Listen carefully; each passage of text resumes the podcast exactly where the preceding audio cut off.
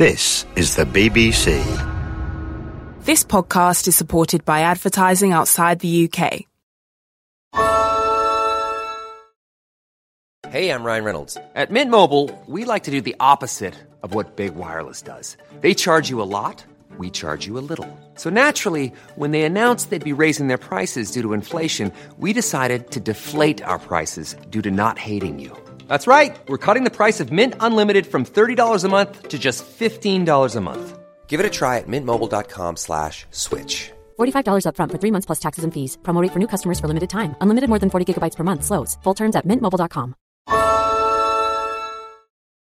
This is a download from BBC Learning English. To find out more, visit our website. Six Minute English. From BBC Learning English. Hello, this is Six Minute English from BBC Learning English. I'm Neil. And I'm Sam. Predicting the future is not easy, but that's exactly the job of opinion pollsters, researchers who ask people questions to discover what they think about certain topics. Often their aim is predicting which political party will win in an election by asking members of the public how they intend to vote. But predicting the future is never 100% accurate, and opinion polls don't always get it right. In 2016, few pollsters predicted a victory for Donald Trump over Hillary Clinton in the US presidential election. And in the 2020 US elections, most polls predicted Trump would lose to Joe Biden by a much larger amount than he actually did. These mistakes, sometimes called misfires, when things do not work in the way intended, have damaged the reputation of opinion pollsters. In this program, we'll be taking a look into the opinion polling industry and, of course, learning some useful vocabulary as well. But first, I have a question for you, Sam, and it's about another time when the opinion polls got it wrong. Few pollsters predicted that Britain would vote to leave the European Union in the 2016 Brexit referendum, which, in the end, it did. But what was the final split between those who voted to leave and those who wanted to remain?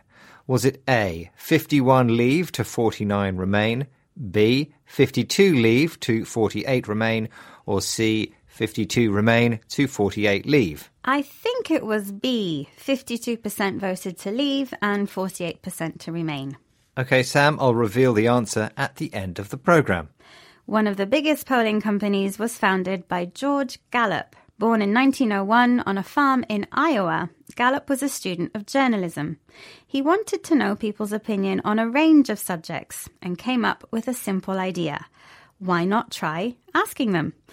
Here's G. Elliot Morris, a data journalist from The Economist, explaining more to BBC World Service programme More or Less.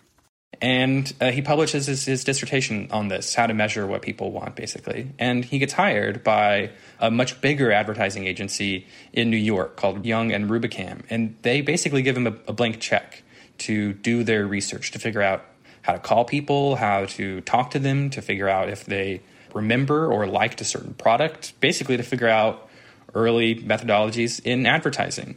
And then by 1931 or so, he's wondering well, if it works for toothpaste, why not politics? George Gallup tried to figure out what customers wanted to buy. If you figure something out, you finally understand it or find a solution to a problem after thinking about it a lot. Later, he was hired by a New York advertising agency to find out people's opinion of consumer products like toothpaste and soft drinks. George was given a blank check and a limited amount of money and freedom to do his job. At this time, polling was focused on consumer preferences, not politics. But asking people about their political views is a lot more complicated than asking them about toothpaste. Making accurate election predictions depends on polling a sample group of people who accurately represent the population as a whole. One of the reasons for pollsters' failure to predict Trump's election in 2016 is that they didn't ask enough white, non college educated voters.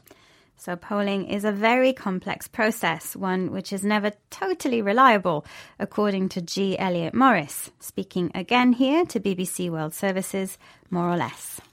If people were understanding this process that's generating all these polls, then they would understand polls as less sort of precise tools, tools that definitely can't offer the laser like predictive accuracy we've come to expect from them, then the difference between polling's expectations and performance uh, wouldn't be so stark. Opinion polls can estimate the outcome of an election, but they can't give us laser like accuracy. If you describe something as laser like, you mean it's very accurate and focused, like a laser.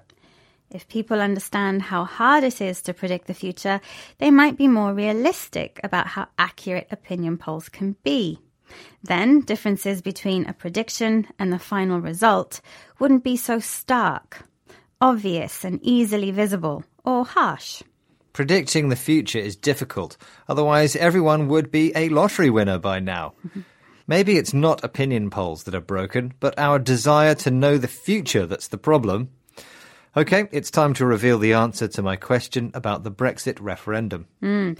I said the final result was 52% for leave and 48% for remain. Which was the correct answer, and another example of an opinion poll misfire, a situation where something does not work as intended. Okay, let's recap the rest of the vocabulary from this program about opinion pollsters people who conduct polls asking the public their opinion on particular subjects, especially politics. If you figure something out, you finally understand it or find the solution to a problem after thinking long and hard about it. If someone gives you a blank check, you have unlimited money and freedom to complete a task. When you describe something as laser like, you mean that it's very accurate and precise. And finally, the adjective stark has several meanings, including obvious, harsh, and plain. Once again, our six minutes are up. Bye for now. Bye bye. Six Minute English. From BBC Learning English.